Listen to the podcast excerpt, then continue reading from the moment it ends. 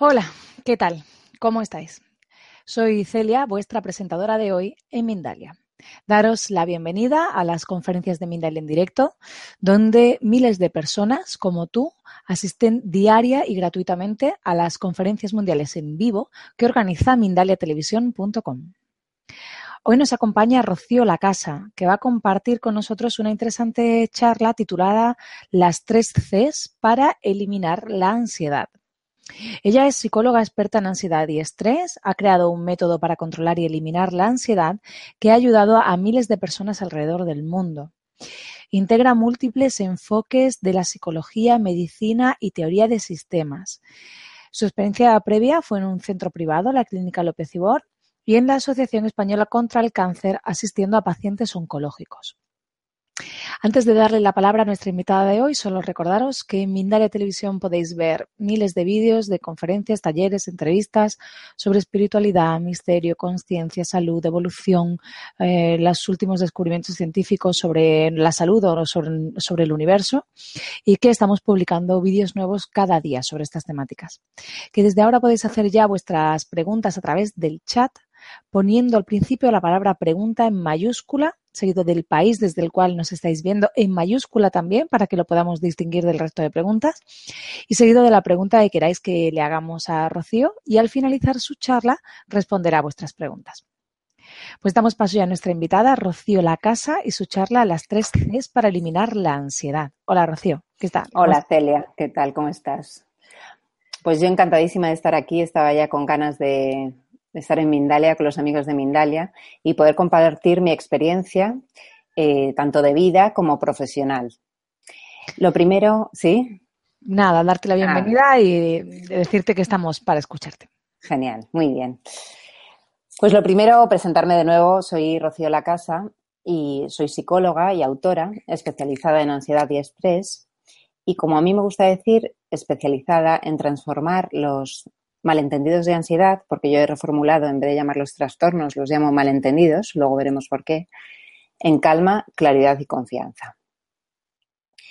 Y lo más importante eh, para mí dentro de toda esta historia es por qué llegué aquí, por qué acabé especializándome en la ansiedad. ¿no? Yo, es verdad, como decía Celia, trabajaba en la clínica en López Ibor y veía todo tipo de casos y pacientes, ¿no? Y previamente la Asociación Española contra el Cáncer especializada en pacientes oncológicos.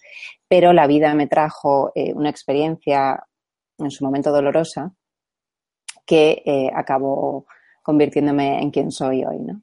Y esta es la experiencia que vivió mi hermano, mi hermano pequeño, con el que tengo una relación fantástica y, y bueno, muy profunda y estamos muy unidos. Mi hermano se llama Íñigo y te voy a contar su historia. Íñigo hace unos años vivíamos los dos en casa de mis padres, ¿no? Hace, no sé, más de 10 años. Y decidió que quería independizarse, vivir una aventura, porque él siempre ha sido muy aventurero y muy echado para adelante para su edad. Y decidió ganarse la vida en Londres, irse a Londres, bueno, como hacen muchos jóvenes, ¿no? De coger las maletas e irse a una ciudad a buscarse la vida. Entonces, bueno, él llegó a Londres, llegó solo, sin conocer a nadie, llegó sin, sin trabajo, sin un alojamiento, porque bueno, eran cosas que no, no, no, era demasiado previsor y pensaba que iba a resolverlo con facilidad. Pero esta experiencia plantó una semilla que estaba a punto de convertirle en otra persona. Los primeros días al llegar fue pues lo típico cuando llegas a una ciudad y cuando llegas a, no, a Londres y con, este, con esta aventura, ¿no? con este plan de vida. Es buscar trabajo, recorrer la ciudad, buscar un alojamiento y más o menos bien. ¿no? Sí es cierto que los primeros trabajos, eh, un poco novato, eh, trabajaba una semana, como le pasa a mucha gente que va sin conocer muy bien cómo funcionan las cosas en una ciudad extranjera. Trabajaba y no le pagaban, eh, acabó trabajando pues en sitios que había un ambiente muy tóxico, que las condiciones pues no sabía muy bien tan jovencito negociar, las condiciones le pagaban muy poco cuando le pagaban, ¿no? Y, y, bueno, pues ya empezó, empezaron un poco los problemas, el acostumbrado a una vida relativamente sencilla y cómoda. Donde el trabajo que, más le costó fue en una cocina que recuerda él que estaba como en un sótano, una cocina en unas condiciones pésimas, ¿no? asiática, y pues había mucha sociedad, mucha suciedad, perdonan, eh, con mucha agresividad entre el jefe y los empleados. Lo pasó, lo empezó a pasar mal, ¿no? No, estaba acostumbrado a, a ambientes tan, tan tensos y tan desagradables. Y poco a poco, con esta experiencia, con este plan de vida, además eh, en una residencia donde también tuvo muchísimos problemas, ¿no? Con, gente muy conflictiva, ¿no? Donde pasó miedo en algunas ocasiones, pues se empezó a sentir como atrapado en, un círculo cada vez más pequeño. Se sentía asfixiado en este trabajo que detestaba, mm, le caía muy mal, no, no, conectaba con nadie, no encontraba a nadie con, con el que sentirse un poco más seguro. Y además, bueno, y con muy poco dinero para vivir, o sea, tenía que administrarse las libras para comprar dinero, o sea, comprar comida muy barata. Y, además no nos lo quería contar, ¿no? A su familia no quería llamar para pedir dinero porque, bueno, él había ido a demostrar que era un chico fuerte y que se podía valer por sí mismo. Eh, luego, además, las horas libres, ¿no? Como mm, las horas, las pocas horas que tenía libres, los, no libra el fin de semana, sino un día entre semana, pues buscaba salidas rápidas para huir de ese malestar, ¿no? De esa pesadilla que había empezado a vivir. Y se dedicaba a fumar, a beber, a salir con esta gente que estaba conociendo, a dormir, pero a dormir además a deshoras, ¿no? Y, y bueno, pues se acostaba en el trabajo, entraba de noche, salía de noche y, y durante los fines de semana, los días que tenía libres, eh, se, levantaba a las 3 de la tarde con muchísimo malestar, se quedaba con muy baja energía, eh, pues se ponía a comer comida basura y entonces se, volvía a dormir durante el día. En fin, se encontraba eh, realmente mal, ¿no? Con mucho malestar. Y, eso, y nadie, no, no, podía compartirlo con nadie, no, no, no, era muy consciente de todo lo que estaba viviendo, ¿no? Se estaba empezando a sentir que, que, la aventura mm, pues estaba siendo un fracaso y, una experiencia dolorosa empezaron los pensamientos angustiantes que él no había tenido. Él era un chico, como te digo, alegre, optimista, que no había tenido demasiados problemas de ansiedad, se había tenido algunos miedos durante la infancia, alguna experiencia en el colegio, pues mm, un poco dura con algunos profesores, pero vamos, nada más allá de nada que supusiera un trastorno de ansiedad ni, ni similar pero aquí se dio cuenta que, tenía pensamientos muy negativos que no había tenido nunca, que aparecían sin pedir permiso, ¿no? Y, que, no podía controlar y que le estaban angustiando y creándole síntomas físicos que le asustaban. Empezó a tener ansiedad de salir a la calle, empezó a, pues eso, le proponían planes y no, no tenía energía para nada. De hecho, le, se asustó porque se asustaba ¿no? de, de, algunos planes, ¿no? no podía estar en pues típico de la edad, en un bar, en una discoteca, empezó a tener miedo a cosas que para él antes eran completamente naturales. Entonces, poco a poco, eh, todos estos pensamientos, sensaciones y además eh, fomentado por el ritmo de trabajo y por los hábitos nocivos que estaba desarrollando, le envolvieron realmente en un trastorno de ansiedad. Un trastorno de ansiedad que, como te digo, eh, la familia no, no, sabíamos porque no, no nos contaba. Entonces, em, un día, esto lo cuenta siempre él, cosas que parecen tonterías que se te quedan marcadas, ¿no? Pues mi madre le mandó un mensaje al móvil y le dijo, llámame luego cuando termines el trabajo porque tengo algo muy importante que, que decirte, así que llámame. Y en él como estaba tan imbuido de esa ansiedad, con ese miedo constante, pues eh, se estaba imaginando lo peor, ¿no? Muertes, le venían imágenes de, mi padre muriendo, eh, desastres que habían sucedido, ¿no? Y entonces eh, vivió con mucha angustia ese día hasta que pudo llamarla. Pero no era una mala noticia. Mi madre simplemente le dijo que, que nos mudábamos de casa, ¿no? Y que, y que, y que nada, que era un cambio importante porque nos mudamos a otra zona y, y entonces él dijo, no, no, pues entonces voy, voy corriendo y voy a ir a ayudaros. Él vio en ese momento con tanta angustia, tanta ansiedad como un escape perfecto para huir de esa vida, de esa pesadilla que estaba viviendo, volver a Madrid, que es donde vivíamos, y, bueno, pues eh, salir de eso, ¿no? Que se terminara ya esta aventura tan tremenda que estaba viviendo. Y así hizo, pues a los tres días se cogió un vuelo a Madrid y no quería mirar atrás, dijo, ya está, ya se terminó este episodio, ya, ya se acabó la ansiedad, gracias a Dios. Quería escapar, ¿no? De, rápido y, y romper con todo esto. Lo que no sabía es que esa semilla que se había plantado al llegar a Londres había florecido, la semilla de la ansiedad había florecido y estaba empezando a echar raíces, ¿no? No sospechaba que al llegar a Madrid, él creía que lo había pasado mal, pero al llegar a Madrid vivió realmente la experiencia más mm, angustiante de toda su vida. Y es una experiencia en la que sintió que se estaba muriendo, como ahora te voy a contar. En Madrid la llegada todo fue a peor, ¿no? Él tenía la ilusión de que huyendo de Londres iba a acabar el problema, pero no. O sea, volvía a tener ansiedad eh, al salir a la calle, tenía un nudo en el estómago, un nudo ácido en el estómago que no se podía quitar con nada, una opresión en el pecho. Los amigos le llamaban para salir, decía que no a todos, inventaba excusas, ¿no? Y, con esta sensación de decir, ¿qué me está pasando? ¿Pero por qué me está pasando esto a mí? ¿Qué, estoy viviendo, no? Em, no podía dominarlo, no podía controlarlo y, pensaba que, nada, que se estaba volviendo loco, ¿no? Por momentos. A los pocos días de volver a Madrid, eh, también otra experiencia, ¿no? Porque cuando hay experiencias emocionales intensas, se te quedan grabadas a fuego en el, en el inconsciente y en el inconsciente, y esto sucede y está estudiado. Entonces él tiene un recuerdo, ya no, ¿no? Pero en su momento recordaba con, mucha viveza un día que estaba en su cuarto tranquilamente viendo un vídeo en YouTube, un concierto, y de repente se empezó a sentir mareado. Empezó a sentir mareo, como extraño, como un poco sensación de flotar, lo que llaman, luego entendió que era la desrealización.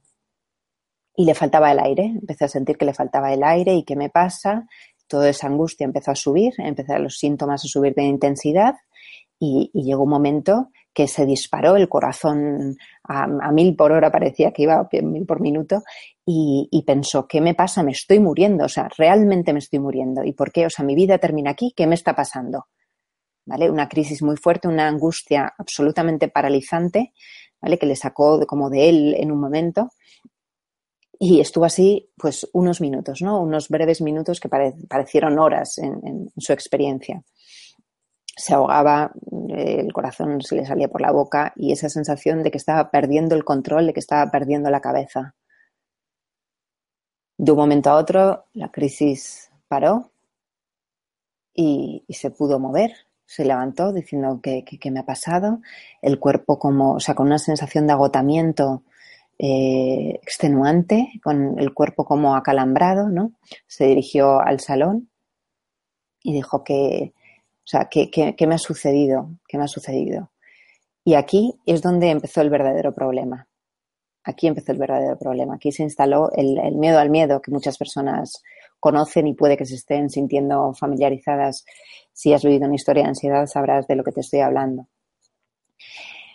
Mm, después de esta crisis, la ansiedad se instaló en su día a día. Ya estaba instalada, pero ahora con más fuerza y con una experiencia muy intensa que le mantenía alerta 24 eh, horas. ¿no? Cualquier síntoma era una señal de que algo podía ir mal, de que podía volver a repetirse. Y de nuevo empezó a evitar, a evitar salir con los amigos. Empezó, claro, a plantearse estaba él, en Londres, ¿no? Se había planteado una serie de cosas como un programa de vida y ahora al llegar aquí pues tenía que decidir si estudiaba, si trabajaba, pero claro, todo esta, este episodio mm, le hizo replantearse realmente qué iba a hacer con su vida, no podía, o sea, no podía ni, ni echarse novia, ni así, no podía hacer nada, ni, ni empezar una carrera, ni empezar o, o seguir los estudios, ni empezar a trabajar. Decía, tengo que quedarme en casa, estoy completamente incapacitado, débil. Y, nada, y a todo esto yo, psicóloga, que ya estaba trabajando, mm, bueno, percibía que le pasaba algo, tenía mala cara, tenía esto de dormir hasta las 3 de la mañana, yo sospechaba, digo, este niño se, está drogando, no, no, sé qué le pasa, pero seguía sin compartir demasiado. Yo le preguntaba cómo estás, también trabajaba yo muchísimas horas, llegaba tarde a casa y no me contaba demasiado, ¿no? Él estaba obsesionado, se metió ahí en una obsesión ¿no? Eh, con, pulsar el botón de reinicio y borrar todo lo que había sucedido. Sea, era, eh, fantaseaba con, con, y soñaba con ello, ¿no? con poder anular todo esto y, poder empezar de cero y ser el de antes. Esto se convirtió en una obsesión. No lo contaba tampoco a sus amigos, que, le, que me, no, sé, no sabían qué le, qué le, sucedía, pero bueno, aquí cada uno va lo suyo, ¿no? Pero él sentía que sentía vergüenza, se sentía cobarde, se sentía débil y sobre todo temía que yo le confirmara o que, o que los demás le dijeran que se estaba volviendo loco, ¿no? Perdiendo la cabeza y le aterraba, de hecho le venían imágenes a la mente de él encerrado en un psiquiátrico, en el que yo por otro lado trabajaba, en una habitación acolchada, pues esto que imaginamos de, las películas, con la camisa de fuerza y con la mirada completamente ida. Ese era su, su un terror que tenía espectacular, que realmente le paralizaba. Entonces se puso a estudiar por su cuenta, empezó a estudiar psicología, filosofía, siempre ha sido muy inquieto intelectualmente y entonces, bueno, pues ahora era su obsesión y no estaba trabajando, estudiando en ese momento filosofía, psicología, eh, comportamiento, etología, todo tipo de, terapias de, y de información acumulando, ¿no? No quería drogas psiquiátricas porque también fue el médico y, por supuesto, lo primero es que le aconsejó que tomara ansiolíticos, antidepresivos. Él todavía ni siquiera identificaba muy bien que era ansiedad o que era un trastorno de ansiedad. Pero tenía claro que las drogas psiquiátricas, los psicofármacos, no eran la solución, ¿no? Que eso iba, iba a ser como un parche temporal. O sea, tuvo suerte en ese sentido de no agarrarse, ¿no? Porque cuando estás en ese momento quieres, necesitas cualquier apoyo, cualquier, mm, aunque una parte de ti sepa que es pan para hoy, hambre para mañana, o que tiene efectos secundarios y secundarios, ¿no? efectos nocivos, ¿no? En la industria farmacéutica lo han llamado secundarios para que tenga menos, menos fuerza, menos potencia, pero son efectos nocivos. Entonces, bueno, eso lo dejó aparcado por el momento. Dudaba si tomar, si no tomar, pero decidió. una parte de él sabía que había una solución que estaba en la mente y que era más rápida, más fácil y más natural que, caer en, bueno, caer, empezar a tomar psicofármacos. En un momento de desesperación pensó, eh, vamos a ver, yo o tiro la toalla, me rindo y, y, que me vuelvo loco, me quedo aquí deprimido, metido en la cama porque es lo único que le apetecía estar en la cama encerrado, ¿no? Y seguía fumando, comiendo mal y tal. O me comprometo realmente, o sea, salgo de, de la posición de víctima en la que me doy cuenta que estoy cayendo y me comprometo realmente a encontrar una solución. ¿no? Y eso hizo. Entonces empezó todo el peregrinaje de, de psicólogos, mmm, terapeutas. Mmm, empezó, a ver, empezó primero buscando en internet, ¿no? Métodos que parecían prometedores, pero que resultaban ser timos o basura reciclada de cuatro cosas que juntan y, crean un, un producto, un supuesto método se leyó mil y un libros, artículos de internet, pero que, que, no le daban, o sea, le podían aliviar momentáneamente o se podía identificar con algunas cosas, pero no, no servían de nada, no, no le funcionaban las técnicas que leía sueltas, cognitivas, las técnicas de respiración, no servían realmente. Luego también los médicos que te comento, los psiquiatras que le decían, o sea, solo se fijaban en los síntomas superficiales y le, le aconsejaban que tomara ansiolíticos antidepresivos. También fue a muchísimos terapeutas alternativos que, si bien eran muy amables y tenían buena intención, pero le ofrecían opciones que, de las que no se fiaba, tipo flores de Bach y demás, no, no, también sabía que no esa era la solución. Fue muchísimos, bueno, muchísimos, a, varios psicólogos porque probaba distintas orientaciones. Él, como te digo, es muy inquieto y y bueno, pues estaba muy empeñada en buscar solución, ¿no? Y entonces fue a distintos, pues desde psicoanálisis hasta terapia cognitiva, sistémica, humanista. Pero el problema que tenía ahí es que no se sentía comprendido del todo, o sea, mmm, sentía que la persona que tenía enfrente o no tenía un interés genuino o no estaba realmente mm, comprendiendo lo que estaba viviendo y, y sentía entonces de ahí que no podía ayudarle. Luego también eh, practicó yoga, artes marciales, meditación y sí que le servía, pero de nuevo eran momentos muy puntuales de calma y enseguida volvía el miedo o, la recaída. Todos estos intentos le fueron frustrando, ¿no? porque él empezaba con, con, esperanza, siempre tenía como una puerta abierta de esperanza dentro de que probaba con cierta desconfianza, pero como iba fallando y, viendo que, no encontraba soluciones duraderas y eficaces, la, puerta se fue cerrando cada vez más, ¿no? Hasta que la rendija era muy pequeña y la esperanza mm, se fue minando, que eso es lo, lo más duro, ¿no? llegó un momento que sin esperanza, pues ya dices, mira, mm, lo que voy a hacer, ¿no? Y también leía por ahí que hay que aceptar la ansiedad, entonces dijo, lo que voy a hacer es aceptar la ansiedad como condición de vida, este miedo constante, pues nada, voy a convivir con ello y, esto es lo que, me, lo que me ha tocado vivir, ¿no? Pero tras ese intento de aceptación llegó la depresión, la tristeza, ¿no? Pensamientos muy duros que, que, ahora dice, sabes, que le impacta llegar a pensar eso, pero realmente decía, es que prefiero no vivir, prefiero estar muerto que, tener que vivir así, una sensación de estar encerrado, atrapado. La tristeza, ¿no? Que se, que se queda, lo, peor en, mi experiencia clínica también es el sentimiento de desesperanza. Eso es lo más doloroso para una persona, pensar que, que no hay solución, ¿no? Entonces, bueno, él estaba hartándose de vivir esta pesadilla con los ojos abiertos y, cada vez tenía más recaídas, como te digo, cada vez más limitado, un chico joven con toda la vida por delante que no sabía si estudiar, si trabajar, no se sentía capaz de nada. Y bueno, al final entró yo en escena. Ya un día, como, como te digo, durante el año no, no nos veíamos demasiado porque yo trabajaba, pero un día en verano, que estábamos juntos en la misma casa, recuerdo perfectamente, a mí también se me quedó esa, esa experiencia grabada, ¿no? Que me llevó a una habitación, me cerró, dijo, cierra, por favor, que no nos oiga nadie. Tenía los ojos como desbocados, nerviosísimo, sudando. Y, y, me dijo, Rocío, por favor, es que creo que me estoy volviendo loco, estoy perdiendo la cabeza y me parece que esto va a ser irreversible. Estaba en plena ataque de pánico, ¿no? Eh, ayúdame, necesito que me digas que no estoy loco, que no, que no me va a pasar nada. Y enseguida, ¿sabes? Yo dije, este, este niño sí que está viviendo algo, yo veía que él estaba como triste, apagado, pero no sabía que estaba viviendo realmente estas crisis de ansiedad tan, tan intensas. Tenía también, como me contó en ese momento, la sensación de que viven muchas personas con ansiedad. Primero, el temor a que estés enloqueciendo. Segundo, el temor a que, a que sea irreversible, ¿no? Que de repente vas a perder la cabeza y, que no hay vuelta atrás. Y luego perder el control, ¿no? Decir, eh, o sea, ver una ventana y decir, ¿y si me tiro? O, ver a alguien incluso decir, a ver si le voy a hacer daño, ¿no? Eso eh, me, escribe, me, en consulta veo gente que se asusta mucho con ese tipo de pensamientos, que se llama fobia de impulsión. Y claro, tuve que calmarle en el momento de decirle, mira, le explico un poco el mecanismo mental que hay detrás de todo esto. Deja, no te pasa absolutamente nada de lo que tú crees, es ansiedad. Eh, vamos, a, vamos a tratarla, yo te voy a ayudar, no te estás volviendo loco, no vas a morirte, no estás enfermo, ¿vale? Y esa ansiedad que eh, a veces es tan intensa a nivel mental y a nivel físico que parece, parece que o vas a morir o que vas a perder el control, ¿no? Quien ha vivido un ataque de pánico sabe de lo que estoy hablando.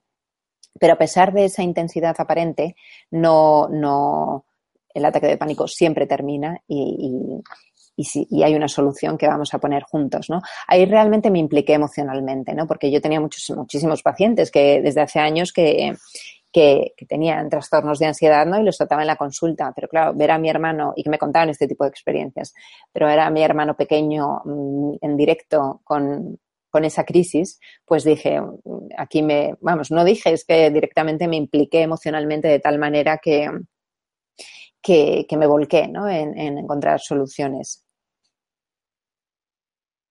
Eh, a medida que, que, íbamos avanzando, dije, bueno, vamos a ver, todas las técnicas que yo conozco de la psicología que yo utilizo, en ese momento, pues cognitivo-conductual, si estás familiarizado, conoces las técnicas, humanista, eh, conductista. Vamos a, le, le, empecé a explicar, ¿no? Todas esas técnicas y muchas las había leído y me fui dando cuenta con mucha frustración que no le llegaban, que no le ayudaban, o sea, podían generar un alivio temporal, pero, pero no, el miedo seguía ahí y seguía con fuerza.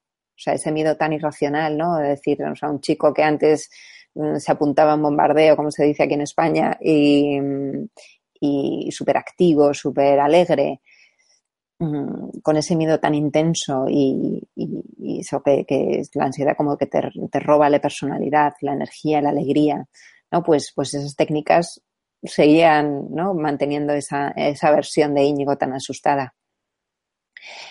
él me contó, o sea, nos dedicamos de, lleno y además, como te digo, estábamos justo en una etapa en la que yo tenía más tiempo y, fuimos explorando, nos sentamos, además a los dos nos apasiona la psicología, ¿no? Y investigar y, hablar sobre ello. Entonces fuimos viendo las zonas más oscuras, me, me, contó sus miedos más irracionales que no se había atrevido a compartir hasta ese momento. Y, y bueno, fue un trabajo muy, muy potente y muy intenso. Como te digo, todas las técnicas tradicionales eran un fracaso, alivio temporal, pero no, no cambiaban nada. Me replanteé muchas cosas, ¿no? Dije, todo esto que estoy aplicando a los pacientes, ¿qué, estoy haciendo? Sé que a algunos les ayudo, a otros les pierdo la pista, a otros, bueno, dentro de un sistema, pues yo les aporto y tienen más sensación de control, tienen herramientas, pero algo me falta, ¿no? Me está faltando algo de lo que vamos a hablar ahora. Entonces, a partir de aquí, y tras mucho investigar juntos y, convirtiéndome yo como una científica de laboratorio que está con su conejillo de indias eh, probando, apuntando esto funciona, esto no, ¿por qué, eh, ¿por qué no le ha funcionado? O sea, realmente viendo a fondo mm, eh, la ansiedad y, y, todo lo que suponía en su vida, en su día a día, ¿no? Haciéndolo todo como en directo, no en una consulta, que tiene sus limitaciones pues fuimos elaborando un concepto clave que es como la piedra angular de mis sistemas, que es de lo que te voy a hablar ahora. Es la psicología inversa contraintuitiva. ¿Vale? Y para eso vamos a hablar un poquito de qué es la ansiedad y, qué es el miedo, ¿no? Porque el miedo, la ansiedad es miedo. Mm, vamos a ver, el miedo es una emoción primaria y la ansiedad es como su emoción secundaria. Las emociones primarias son las que están relacionadas con la supervivencia, las emociones más biológicas, ¿no? Que tenemos desde hace miles de años relacionadas con, con el cerebro reptiliano. Tenemos tres cerebros. Entonces, esta es una emoción que necesitamos, necesitamos para sobrevivir ahora, en el siglo XXI, y le hemos necesitado durante, durante siglos. ¿no?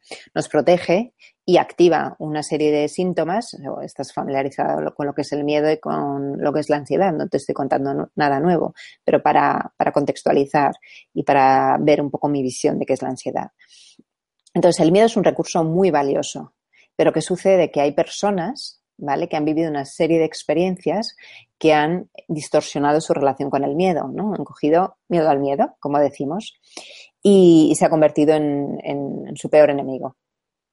Entonces, la ansiedad tiene los mismos síntomas, los mismos síntomas físicos y mentales, genera las mismas reacciones en el cuerpo, pero cuando el peligro es imaginado, ¿no? Esto te suena.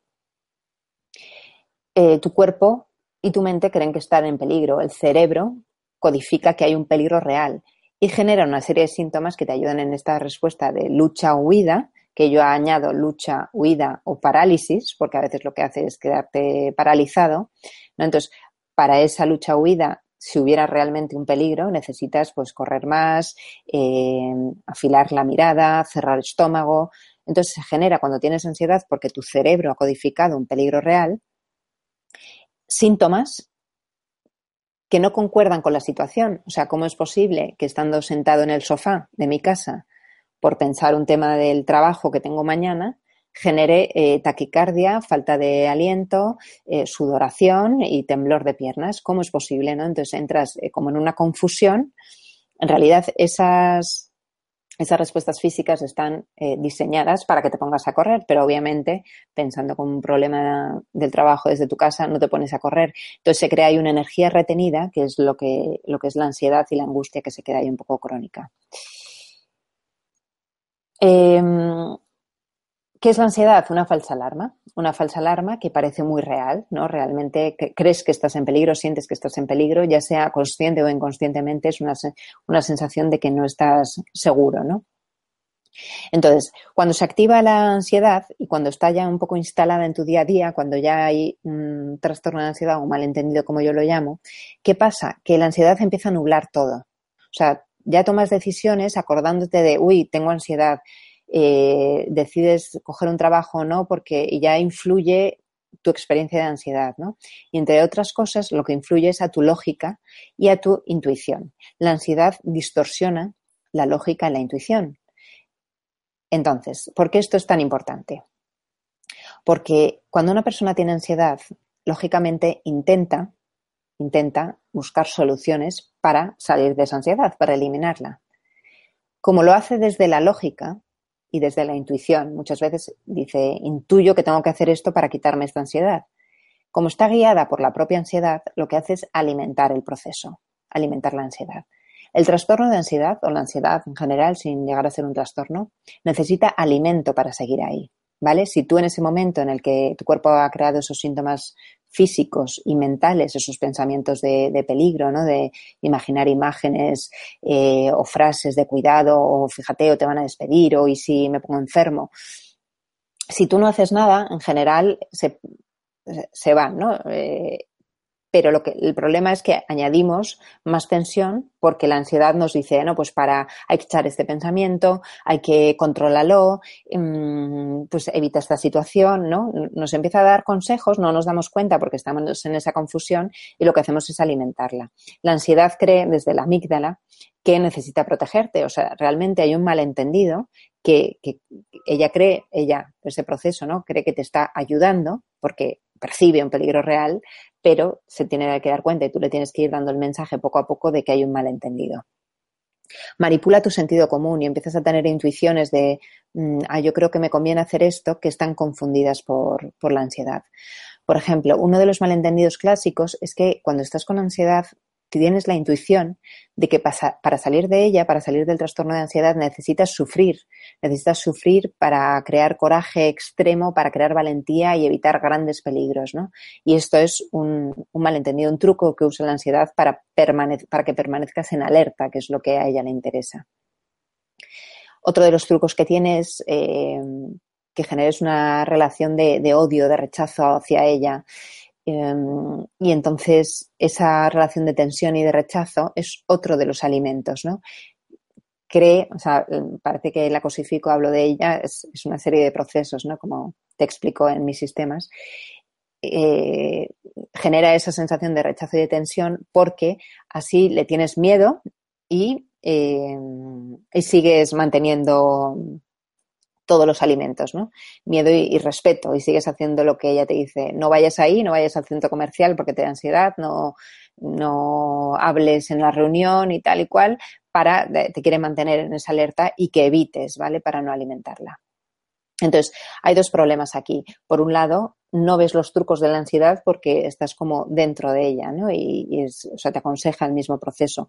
Y segundo, que reaccionas ante esos trucos, ¿vale? De los que te hablo uno por uno en mis sistemas, eh, de, forma automática, guiada por la propia ansiedad. En vez de mm, romper el, el juego, seguimos el juego de la ansiedad. Entonces, mm, bueno, luego me, podrás preguntar a ver si, queda esto muy clarito porque me interesa.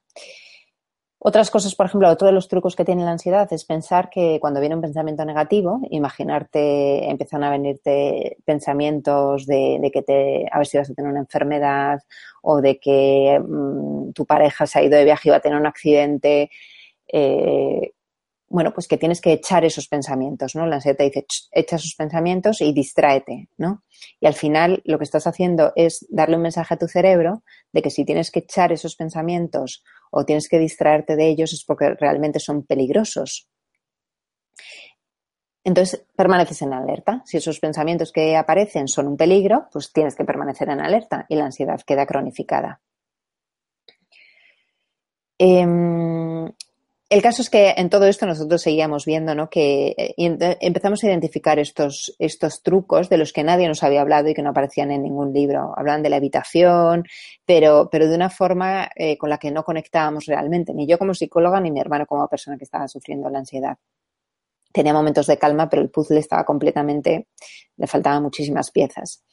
Entonces, de repente sucedió algo de repente, con, de tanto darle vueltas y tanto entrar un poco en, el mecanismo inverso de la ansiedad, em, vimos de verdad los trucos que había detrás de la ansiedad. O sea, vimos de verdad esto que te estoy hablando de los alimentos que necesita y de darle la vuelta, ¿no? Empezar a, verlo desde, desde un nuevo paradigma. Pensamos que todo lo anterior, y pensamos, es un paradigma obsoleto y que está muy relacionado con lo que hasta ahora creíamos que había que hacer con la ansiedad, pero lo hemos reformulado a través del lenguaje, a través de técnicas que ahora te explico.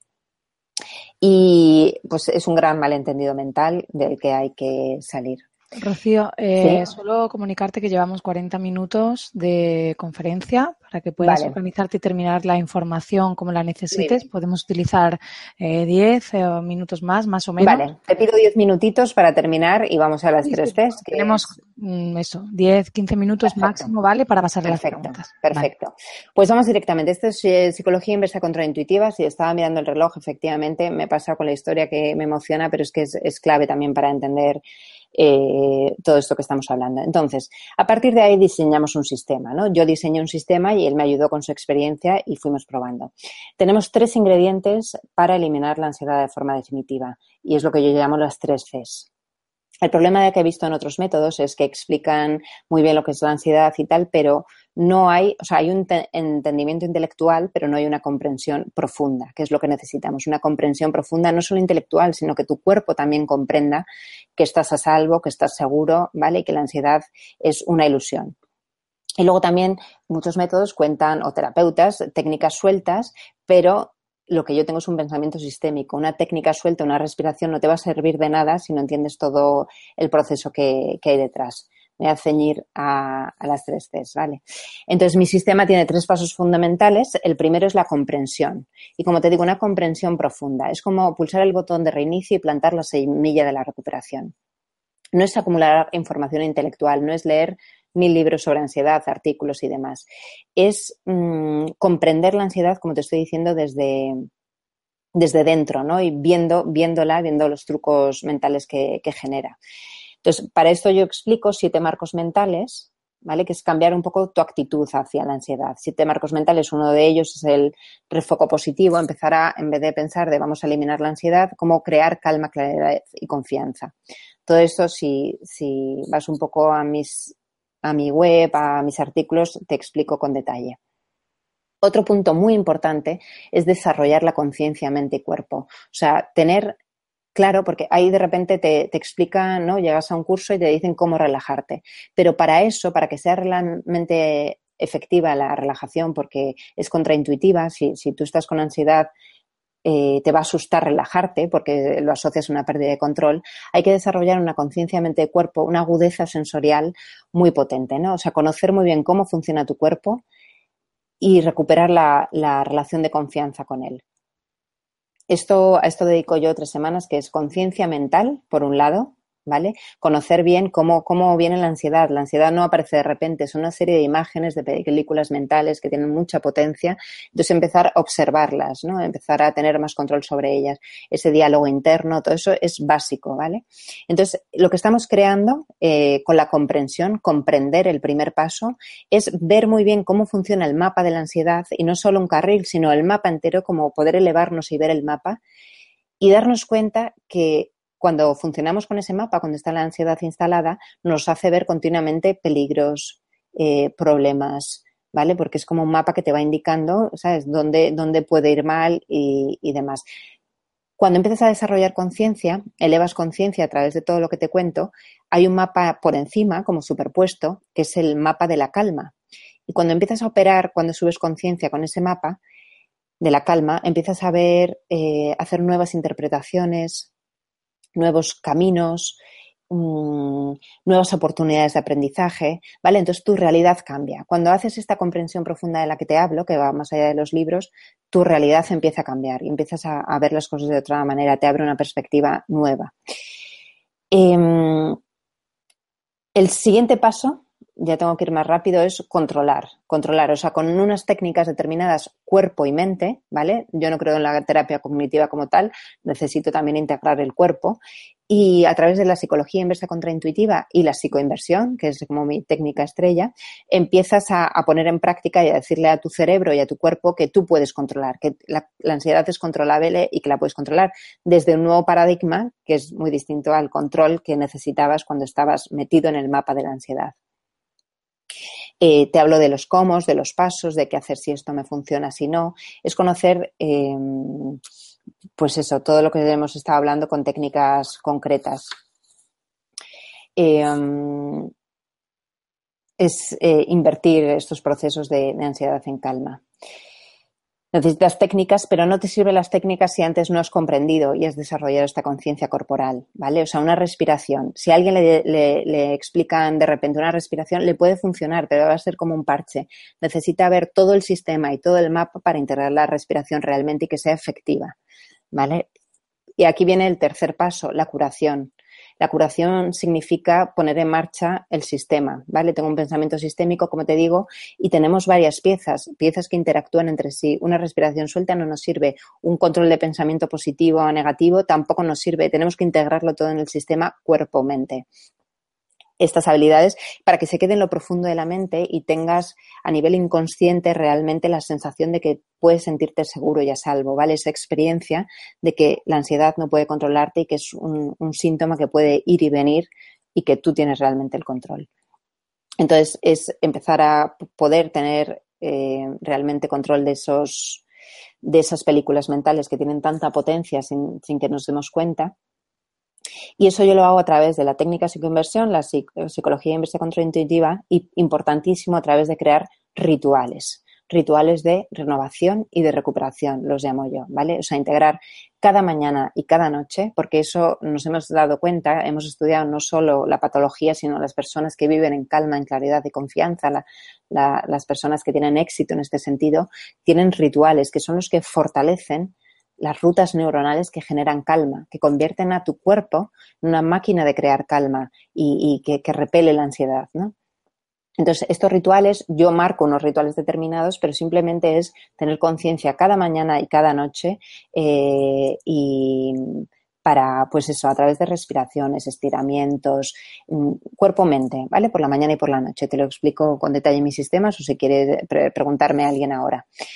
Y eso ya es algo de por vida, pero no desde, desde el control, de nuevo, mm, desde la ansiedad, sino para vivir, vivir en esta vida que, estamos todos con tanto estrés, con tanta exigencia, tener una conciencia distinta, ¿no? una conexión con nuestro cuerpo y nuestra mente de, cuidado y, como te digo, convertirlos en máquinas de, de crear calma, confort y tranquilidad.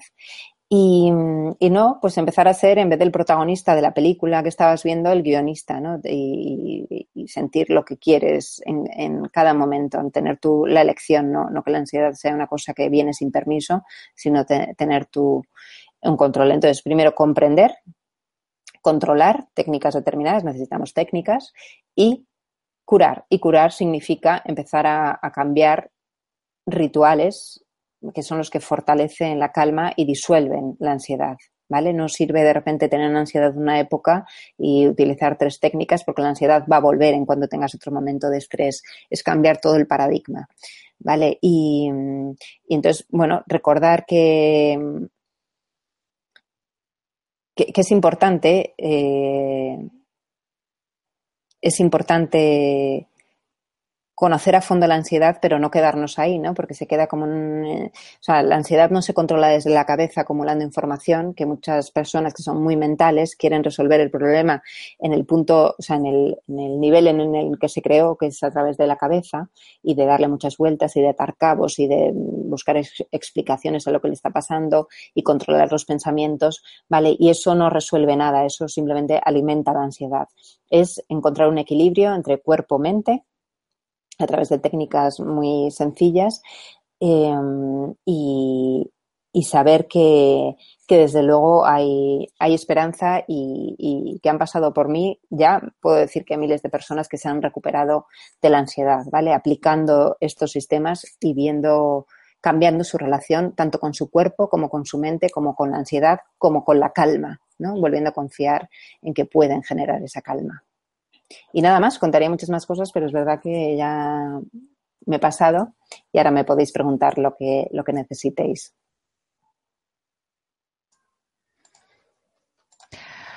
Pues muchas gracias, eh, Rocío, por esta conferencia tan interesante. Antes de pasar a hacer las preguntas que nos han llegado desde países de todo el mundo, eh, quería daros una noticia. Hemos llegado en Mindalia Televisión, eh, estamos a punto de llegar, creo que esta semana, a los 500.000 suscriptores eh, en nuestro canal de YouTube y estamos preparando un vídeo muy especial para celebrarlo. Eh, como tú que nos escuchas y nos ves y has sido parte importante de esta gran difusión, todos vosotros, nos gustaría que fuerais protagonista de nuestro vídeo. Para lo que os pedimos, nos enviéis un vídeo eh, grabado con el móvil en horizontal de unos 20 o 30 segundos, em, explicando qué ha supuesto para vosotros conocer Mindalia Televisión.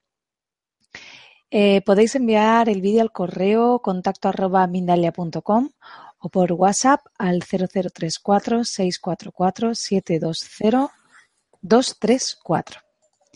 El número de suscriptores es importante porque en YouTube se da más difusión a los vídeos eh, que más suscripciones tienen. Entonces, eh, haciendo este gesto, eh, también colaboráis a la mayor difusión de este conocimiento ya contenido en Mindalia de más de 7.000 vídeos.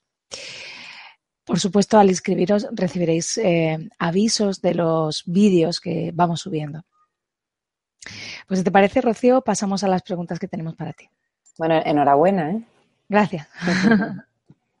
Genial.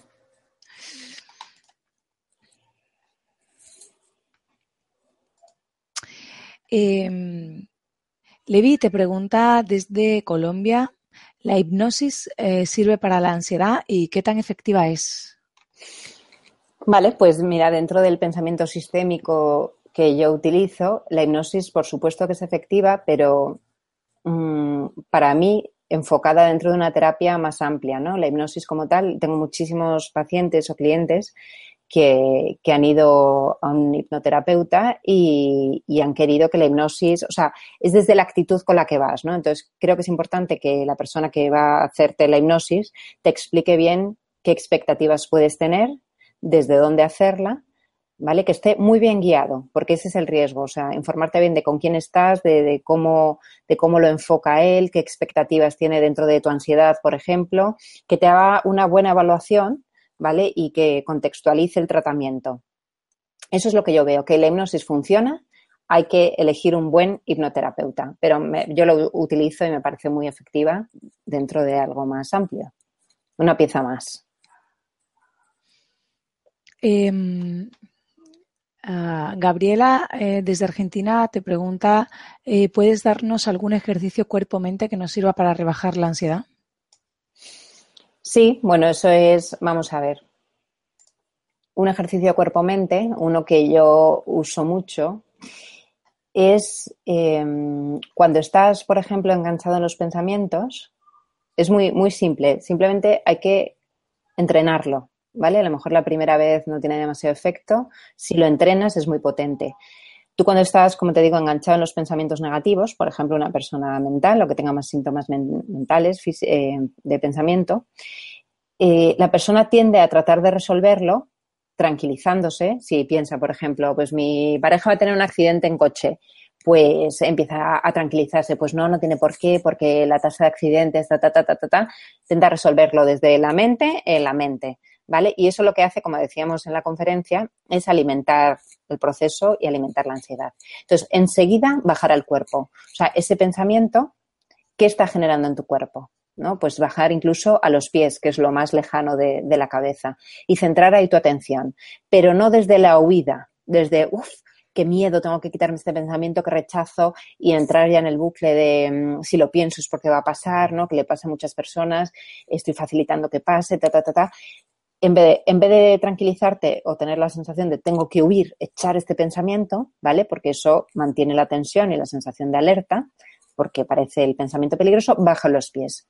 Bajo los pies siento el contacto con, el suelo, con la superficie en la que esté, muevo los deditos, eh, centro ahí la atención hay otras personas que lo hacen y que tienen ya cierta práctica en la respiración, pero siempre no desde la huida, sino desde que libremente elijo cambiar mi foco de atención. Esa es una técnica sencilla y, y, bueno, potente, que funciona.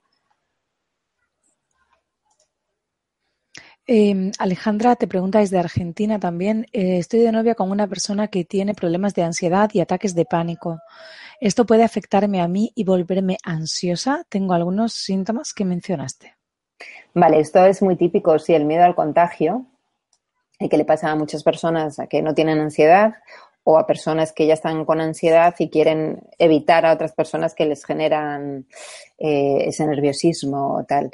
Eh, no, no hay un contagio. O sea, es verdad que, que te puedes sensibilizar a, algunos síntomas cuando la otra persona está nerviosa, pues, pues tenemos eh, tendencia ¿no? a neuronas espejo a ponernos nerviosos y tal pero si ella toma el control no, no tiene por qué afectarle. O sea, lo, lo suyo sería que, que, le ayudara y que juntos incluso hicieran momentos de relajación, de calma, que le ayudaran todo el proceso y así ella, porque si me dice eso es que tiene cierta ansiedad ya, ¿no? O sea, una persona que está en calma y que confía en que no tiene esa duda, ¿no? Entonces, si ella ya percibe que mm, tiene ansiedad, pues mm, qué mejor que en pareja buscar soluciones efectivas para, para prevenir que eso suceda.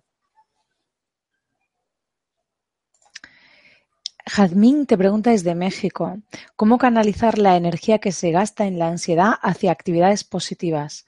¿Cuáles serían las mejores maneras?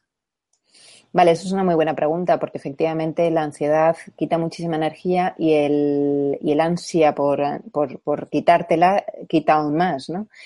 Entonces, eh, para canalizar la energía, el agotamiento con el que te quedas de la ansiedad, la tensión, una forma magnífica es el ejercicio, el ejercicio físico eh, y regulando el nivel de intensidad según cómo esté tu ansiedad y porque hay personas que tienen miedo a los síntomas, a la taquicardia y demás, entonces poco a poco, o sea, andar, andar todas las mañanas, eso es magnífico para sanar la relación con tu cuerpo, que es al final el que contiene los síntomas de la ansiedad.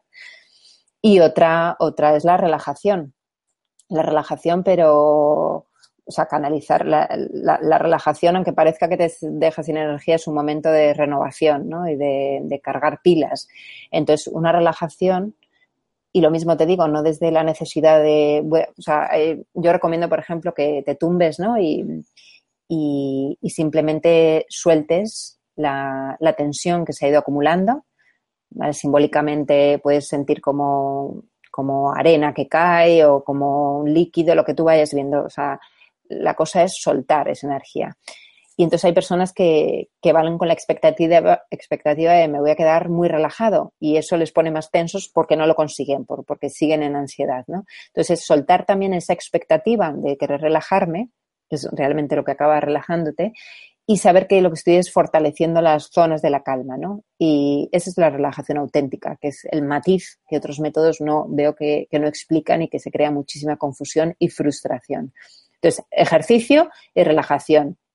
Para manejar la energía es imprescindible, estamos continuamente en ciclos y hay que respetarlos y cuidarlos, hacerse muy consciente de ellos.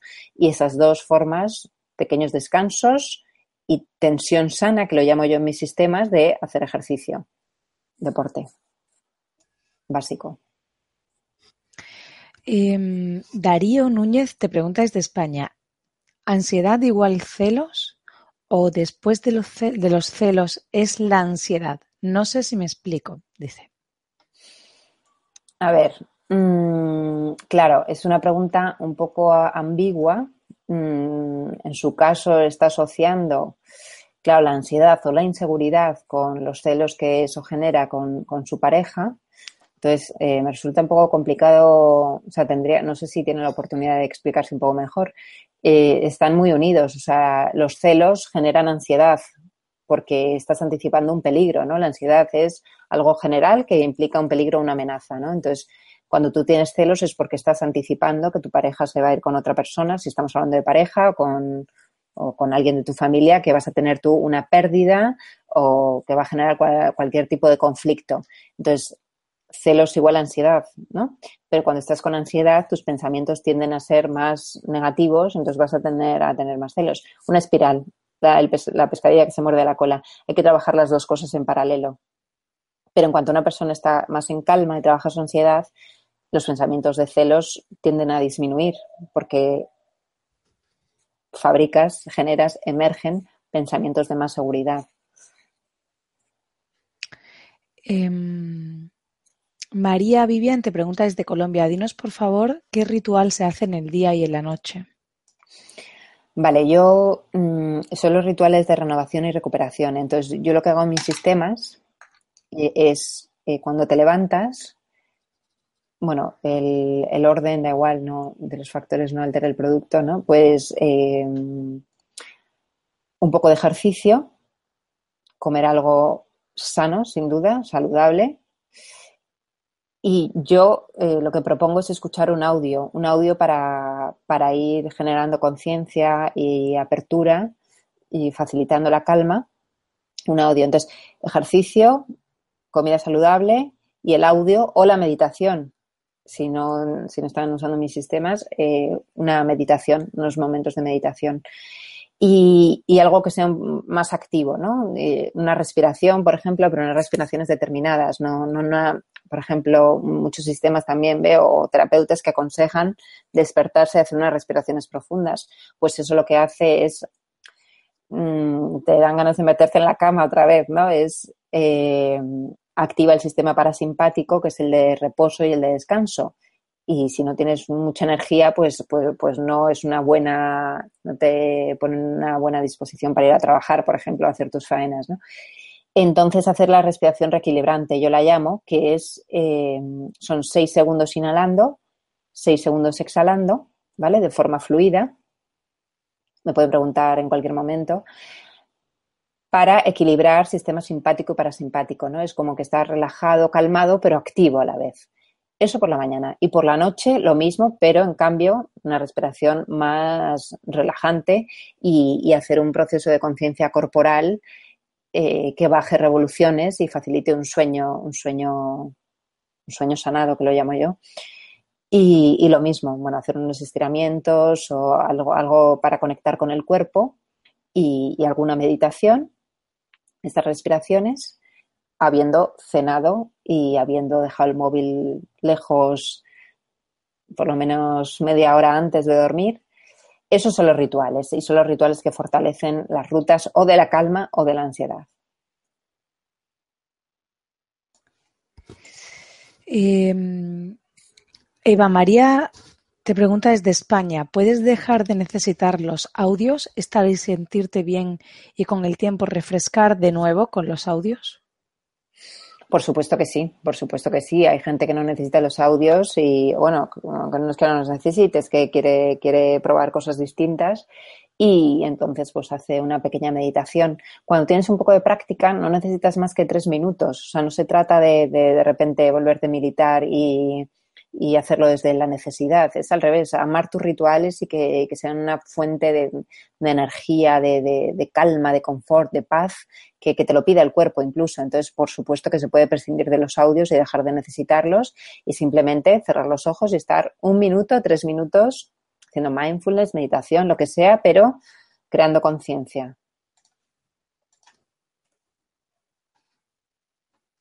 Seguimos con em, Juan Guillermo, que te pregunta desde Colombia, tu título pone las tres Cs para eliminar la ansiedad. En definitiva, ¿crees que se puede eliminar para siempre o solo convivir con ella? No, esto es lo que le pasó a mi hermano, que decidió, tengo que convivir con la ansiedad. Se puede eliminar perfectamente la ansiedad. Es verdad que es un mecanismo eh, que, está ahí, ¿no? Y que enseguida se nos puede ir el malentendido mental. y entonces lo que se trata es de no o sea, los únicos que no tienen ansiedad en ningún momento son los psicópatas y no queremos eso, ¿no? Es que tener momentos puntuales de, confusión, pero enseguida saber volver, ¿sabes? Entonces, se trata de eliminarla, más bien es de reducirla y, y más que controlarla es que, que no aparezca, o sea, no tener que controlarla, sino que tener una relación de, muchísima seguridad hacia ella, de saber, pues como me puede pasar a mí, que tengo, por supuesto que sí, momentos puntuales de ansiedad, pero confío tanto en que, en que sé manejarla que, dura menos, ¿no? Entonces, ¿es eliminarla de raíz definitivamente para siempre? No, la vida da muchas vueltas y la ansiedad está ahí, es un mecanismo que tenemos sabes, muy, muy natural para nosotros, pero desde luego sí cambiar la relación con la ansiedad, no hace falta convivir con ella, como muchas personas me escriben, a diario, de forma intensa. No, eso no hay por qué aceptarlo. Es tener momentos puntuales en situaciones determinadas e ir trabajando, elevando conciencia, trabajando algunas creencias, que te sirva también como guía. Si esto me genera ansiedad, ¿qué me está pasando aquí, no? Y entonces cambiar la relación con la ansiedad, no aceptarla como una condición de vida, desde luego.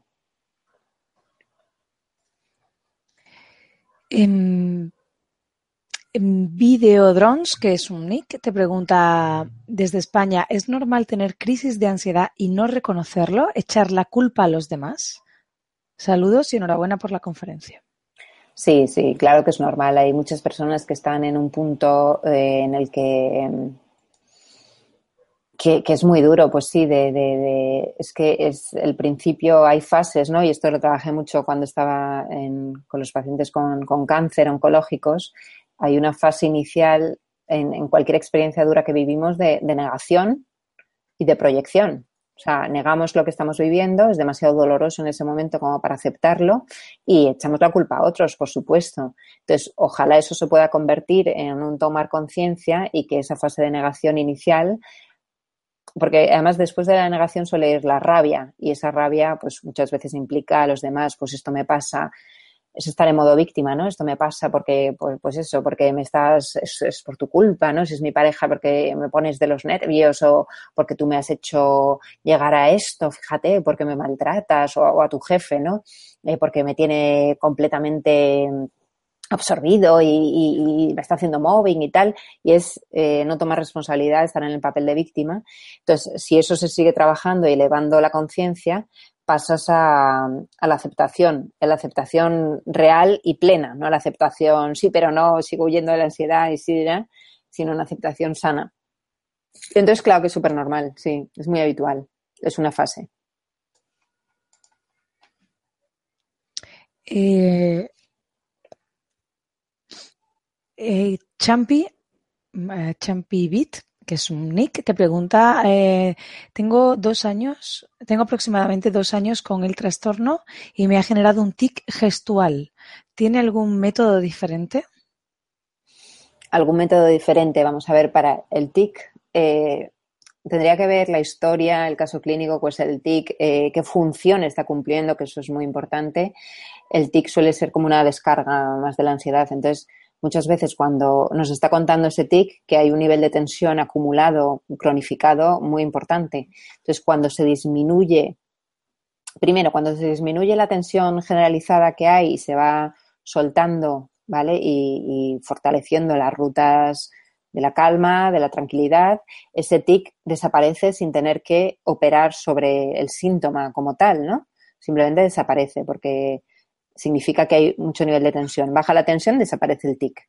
Eso por un lado. Y por otro lado, cuando también trabajando directamente con el síntoma, el tic, es cambiar la reacción que se tiene ante el tic, ¿no? Muchas personas que, he visto con, con, tics quieren controlarlo, huyen de él, eh, empiezan a tener pensamientos anticipatorios eh, de que les va a dar el tic en cualquier momento, ta, ta, ta. Entonces, cuando, cuando lo aceptas, yo sé que es complicado y esto es que tiene muchos matices, ¿no? Pero cuando, cuando cambias la reacción ante, ante el tic, eh, dejas de alimentarlo, dejas de luchar contra él, sueltas todas estas psicoinversiones, usando la psicología inversa contraintuitiva, se ha quedado un poco claro el concepto, el tic pierde fuerza, ¿vale? Seguro que intuitivamente, guiado por la ansiedad, está haciendo cosas que cree, que cree que van a eliminar ese tic pero posiblemente lo que está haciendo es alimentándolo. Entonces, que empiece a plantearse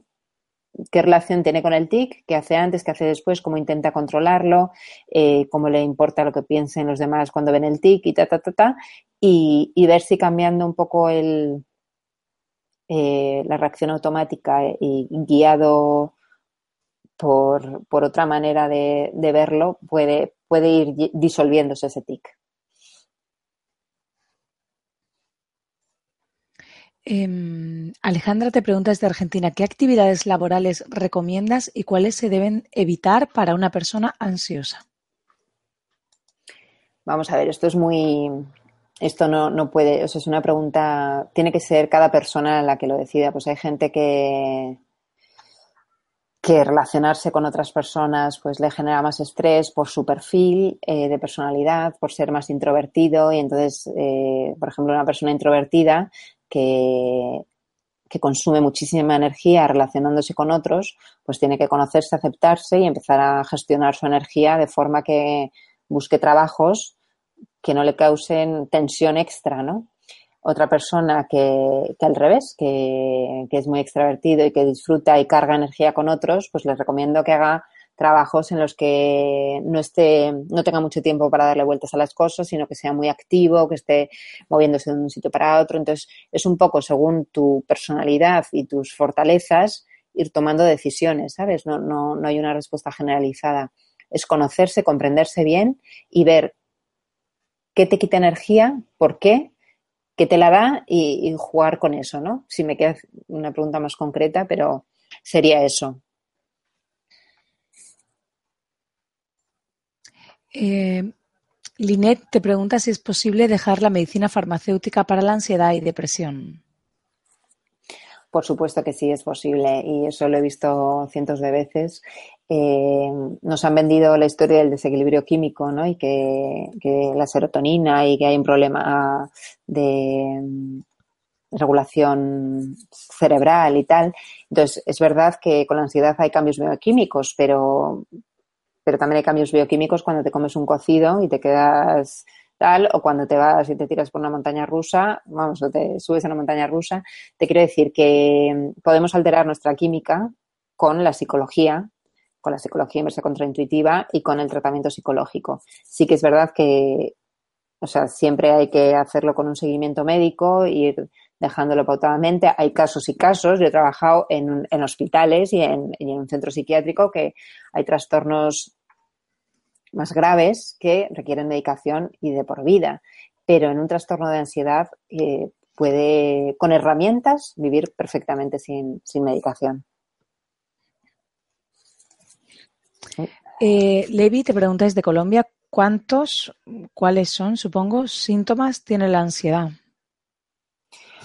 ¿Cuántos síntomas? Pues mira, en la historia de mi hermano he descrito muchísimos. A nivel mental, todo tipo de pensamientos catastróficos, imágenes terribles de cosas que van a suceder, diálogos internos eh, y demás. Luego, a nivel físico, pues todo esto que hemos hablado, eh, presión en el pecho, o sea, a nivel respiración, a nivel estómago, a nivel, a, todos los niveles, a nivel eh, neurológico, temblor, sudoración, mm, muchísimos. O sea, es que además eh, cada vez mm, me escriben con síntomas más raros que son por la ansiedad, pero eh, pues muchos. Pero vamos, que sepa que es a nivel mental y a nivel físico. A nivel emocional es una mezcla de lo físico y lo mental, o sea que sería un poco repetir lo mismo. Al final, nerviosismo, cuando el sistema simpático está muy activado y crea las mismas sensaciones que cuando tenemos miedo cuando vas a correr, y también cuando está demasiado parasimpático, que es cuando estás demasiado en reposo, pues agotamiento de la tensión acumulada, eh, insomnio y, demás. Em, Nelly eh, te pregunta, eh, yo me muerdo por dentro de ambas mejillas. Eso es ansiedad. ¿Cómo elimino este mal hábito? Vale, pues eso es una forma que haya encontrado, una estrategia que haya encontrado para descargar la tensión. Entonces, em, simplemente tomar conciencia, porque lo tendrá muy automatizado, y, y soltar. Entonces, soltar, es decir, soltar que deje de morder y que relaje absolutamente la boca como si le pesara, como si estuviera caliente, soltar el síntoma. Entonces, al principio va a ser contraintuitivo porque su cuerpo le está pidiendo mantenerse en alerta, eso le mantiene en alerta, ese, morder, ¿no? Eso le mantiene eh, con, con activación. Entonces, al principio va mm, a generar cierta tensión, pero si lo deja estar y lo practica en momentos a lo mejor cuando está en un momento muy alto, en una reunión del trabajo, en un momento de mucha ansiedad, no le va a servir. Entonces tiene que practicar en momentos de más sensación de control, en momentos más calmada y que suelte esa parte. Que suelte esa parte. Eh, otra cosa es mm, claro, tratar de esa tensión que tiene la tiene que descargar de alguna manera. Entonces, eh, si eso le está suponiendo que se hace daño o, demás, pues, pues que, que, cambie la tensión a otra parte del cuerpo o que sea menos nociva para ella, ¿no? Al principio. Pero vamos, se trata de soltar la tensión. Vanina te pregunta desde Argentina, ¿qué hacer en el momento que te invaden los pensamientos negativos? Pues lo que hemos hecho al principio, aquí hay muchísimas técnicas y es que podría estar una hora entera para, esta pregunta, ¿no? Pero una de las cosas que hemos, que hemos dicho es, eh, primero, no tratar de luchar contra ellos, sino observarlos, tratar de, ser observador de los pensamientos, eh, darte cuenta. Esto es la agudeza sensorial de la que he hablado. Al crear conciencia mental, eh, es muy importante para tener sensación de control de los pensamientos, ¿no? Porque cuando te invaden y no sabes muy bien ni cómo vienen, es una sensación muy angustiante. Entonces, darte cuenta de que son imágenes y de que son diálogos, que son auténticas películas mentales. Entonces, con eso ir desarrollando conciencia, dándote cuenta de cómo se forma la película y tal, ya le estás dando un mensaje a tu cerebro de que tú puedes controlar, que no es algo que venga y te invada de repente, ¿no? Porque incluso ha dicho algo así en la pregunta, ¿no? Eh, entonces, ir desarrollando conciencia de esos pensamientos poco a poco, en momentos más tranquila, ¿vale? Porque en ese momento lo único que puede hacer es dejarse llevar un poco antes de tener más práctica. Entonces, en momentos tranquila que desarrolle conciencia. Eh, no tratar de luchar contra ellos. La respuesta intuitiva guiada por la ansiedad es quiero luchar contra este pensamiento que se vaya ya, mm, no puedo soportarlo, es peligroso pensar esto, ta, ta, ta, ta. Esa es la respuesta intuitiva guiada por la ansiedad. La respuesta contraintuitiva, basada en psicología inversa contraintuitiva, es decir, no, o sea, no necesito echar estos pensamientos, puedo dar permiso para que estén ahí, em, no son peligrosos, ¿no? Y ese es el mensaje que le estoy dando a mi cerebro. Por lo tanto, poco a poco, dándome permiso para que estén ahí, es como al final desaparecen, que es paradójico, pero es como finalmente desaparecen. Es una cosa, acordarte del concepto de psicología inversa ah, contraintuitiva, ir probando. Y otra cosa es el ejercicio de llevar la atención a, los pies o a otra parte del cuerpo. En vez de tratar de tranquilizarse mentalmente, no, no sé si lo dijo Einstein o quién lo dijo, porque lo de las citas al final se distorsiona quién dijo qué, pero Einstein supuestamente dijo que no podemos resolver los problemas en el nivel en el que se crearon. Entonces, no puedes resolver lo mental desde lo mental. Mm, te viene un pensamiento negativo y lo trato de resolver tranquilizándome desde lo mental. Pues cambio al cuerpo, cambio de canal.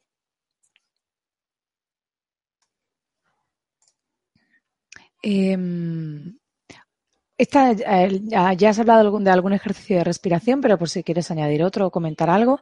Rosalía Bazán te pregunta eh, qué técnicas de respiración recomiendas para la ansiedad y cómo aumentar el ánimo a vivir. Con la ansiedad parece que se apagan los motivos. Sí, esto es la desesperanza de, al final la ansiedad va comiendo terreno y, es que afecta a todo, ¿no? Y entonces es súper importante que se ponga en tratamiento, que ya habrá probado muchas cosas, pero que, busque soluciones y que siga creyendo que, se puede controlar y eliminar. O desde luego bajar muchísimo el nivel, ¿sabes? Y poder vivir con más libertad, con más sensación de que ella tiene el control de su cuerpo y de su mente. Y entonces seguir buscando hasta encontrar la solución. Y eso por un lado, en cuanto al ánimo de vivir. Por otro lado, lo de la respiración, pues yo recomiendo mucho esta respiración de la que he hablado, respiración reequilibrante, 6-6, de forma fluida, equilibra los dos sistemas. Y luego eh, las respiraciones de siempre, o sea, simplemente conectar con tu respiración, que se hace desde muchos tipos de meditación, hacer respiraciones relajantes profundas pero fíjate que, de nuevo, es importantísimo desde dónde hacer las respiraciones, no desde el ansia porque se vaya la ansiedad, sino desde agradezco a la respiración, voy a conectar, voy a sanar la relación con mi cuerpo. Mi cuerpo, ¿sabes? Eh, he creado una relación de tensión con él, de miedo, de desconfianza. Me está quitando el aliento en algunos momentos. Entonces, eh, de decirle conectar en esos momentos de respiración, es que a veces importa más que la técnica en sí o los segundos, que yo tengo muchas respiraciones de distintos segundos, es más importante desde dónde lo haces que, lo que haces, ¿no? Entonces, si, si, lo haces desde un agradecimiento, desde un conectar con tu cuerpo y agradecer esa respiración y desde eh, pues eso, tratar de bajar, de bajar de los pensamientos a la respiración y notar cómo, qué sensaciones crea, desarrollando conciencia corporal, ¿no? Pues, pues eso, recordar desde dónde hace la respiración. Siempre desde la confianza, la seguridad, la calma. Eso, eso le diría. Ese es mi punto a añadir respecto a otras personas que hablan de la respiración. Fuensanta te pregunta desde España. Tengo muchos pensamientos de catástrofe, pero no son obsesivos, sino flashes en medio de la vida. Sé que tengo ansiedad, pero tan profunda que no llego a ver los pensamientos que la generan. ¿Cómo podría localizar esos pensamientos?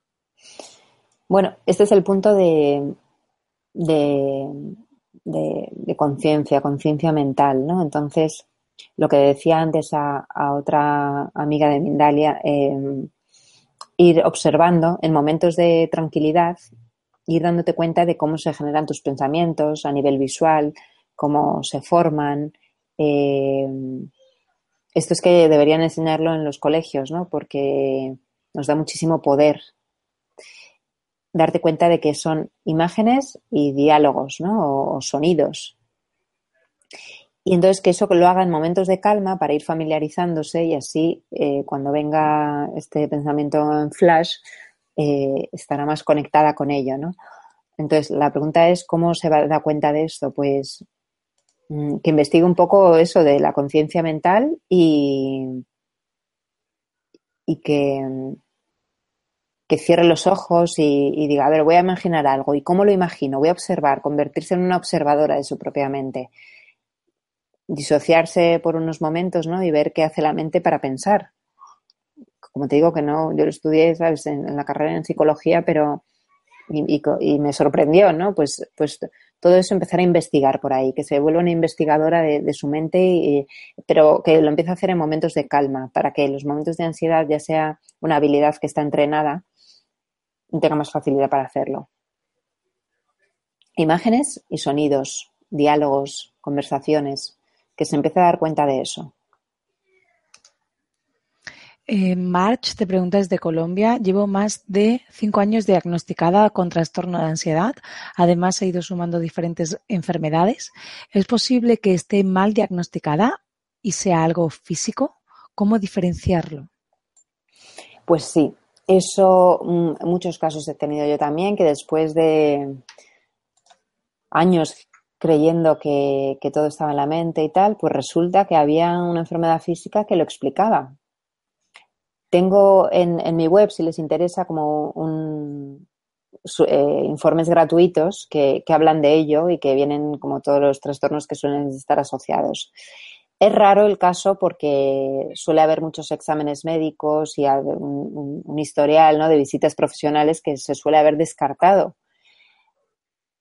Entonces tiene ella que ver hasta qué punto ha visto otras opciones y muchas veces cuando estamos con la ansiedad estamos deseando que nos, que nos diga, mira, hay una cosa física que lo justifica, todos estos síntomas, da una sensación, aunque ah, incluso hay veces que, que, gente me dice, es que me gustaría que me dijeran que tengo una enfermedad mm, terrible, pero que me, que me explicara lo que me está pasando, ¿no? Entonces, a veces se confunde y se hace desde, desde ahí, ¿no? Desde esa parte irracional que quiere una explicación. Entonces, lo suyo es hacerse un examen de todo, investigar un poco qué, trastornos suelen estar asociados a los síntomas de ansiedad, que los hay. Eh, es que te diría todos, que es un listado de diferentes, eh, tanto digestivas como alergias, como neurológicos. Son los mínimos casos, porque suelen detectarlo pronto y cuando llega al médico una persona con ansiedad, tanto analíticas como distintas pruebas, eh, se descarta. Pero bueno, que mire hasta qué punto, no tengo su historial, pero que mire qué pruebas no se ha hecho o que podrían ser y que si, si ya se ha hecho las pruebas pertinentes mínimas, que suelte, se relaje y, se siga centrando en, el poder de la mente. Pues ya como última pregunta, porque ya no nos queda más tiempo, es de Chile. Llevo comiendo sano hace un año, empecé a hacer yoga, tengo este trastorno y siempre me dijeron que tenía que aceptarlo. ¿Algún ejercicio para aceptarlo. Bueno, pone no aceptarlo, pero supongo que, quiere decir aceptarlo. Vale. Para aceptarlo. Mm, bueno, algún ejercicio para aceptar la ansiedad. Pues eh, está en el camino, porque a través del yoga y la alimentación, eh, posiblemente si se mantiene en el camino y sigue investigando, se vaya reduciendo, ¿no? Cambiar la palabra trastorno lo primero y, pasar a enfocarlo desde otro lugar, desde el malentendido mental, que a mí me gusta explicar. Em, aceptarlo que se dé cuenta si cuando trata de aceptarlo lo hace desde la negación y desde una aceptación tramposa guiada por la ansiedad o trucada por la ansiedad, una aceptación auténtica de, respeto hacia su cuerpo, de respeto hacia su mente, de respeto hacia, hacia él mismo, que trabaje mucho desde la compasión, ¿vale? Porque a veces eh, tienes el trastorno de ansiedad, el malentendido de ansiedad, y te culpas, te machacas, entonces, o sea, siempre hay factores que dentro del sistema que están cronificando el trastorno sin que te des cuenta, ¿no? Entonces, que empieza a explorar qué es lo que lo está manteniendo, también que explore qué, creencias eh, y sobre todo que mm, una cosa que hablo yo en mis sistemas es que mm, tenga actitud creadora. ¿Qué quiere decir esto? Mm, hay dos tipos de personas que, que viven con ansiedad, que tienen ansiedad desde hace años, ¿no? La persona que se pone en modo víctima, que se lamenta, que se queja, que no es una cuestión de que sea culpa suya, es que no, no ve, ¿no? Eh, o, cree que, eso le va a ayudar de alguna manera, o lo ha visto en su casa, lo que sea.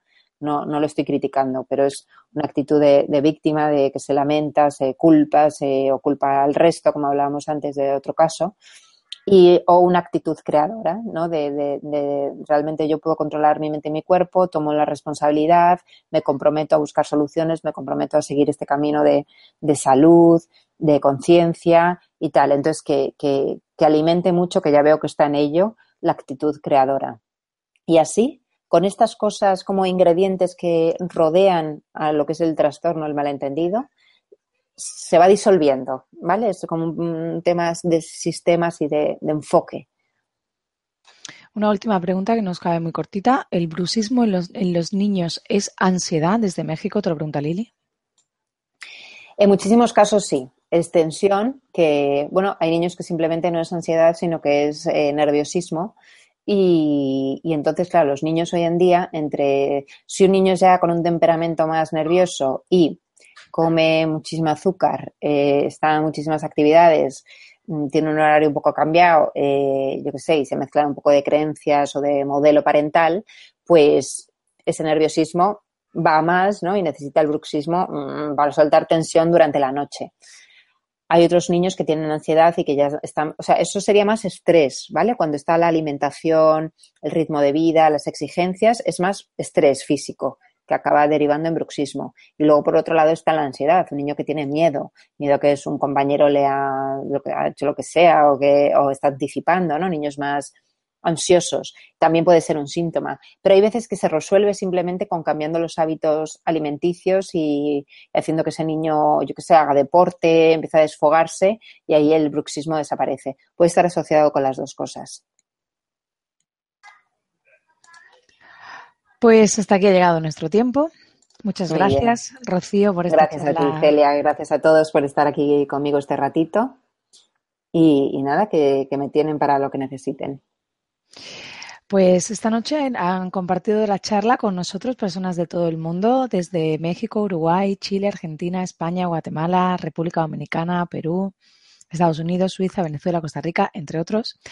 Dar las gracias a todos los que nos habéis acompañado en directo. Gracias de corazón. Em, esta conferencia podéis verla en mindaliatelevisión.com para repasar conceptos, para compartirla en vuestras redes sociales. Os recuerdo que si os ha gustado, si la habéis aprovechado, creéis que más gente puede aprovecharla, dadle a me gusta, ya que cuanto más me gustas tenga un vídeo, eh, más capacidad de llegar a más personas tiene. Em, eh, Rocío, si quieres decir cómo pueden contactar contigo o si se te ha quedado algo por decir. Sí, bueno, por decir se me han quedado muchísimas cosas. Es, es un placer poder compartir mi experiencia y, como decía, tanto de vida como profesional.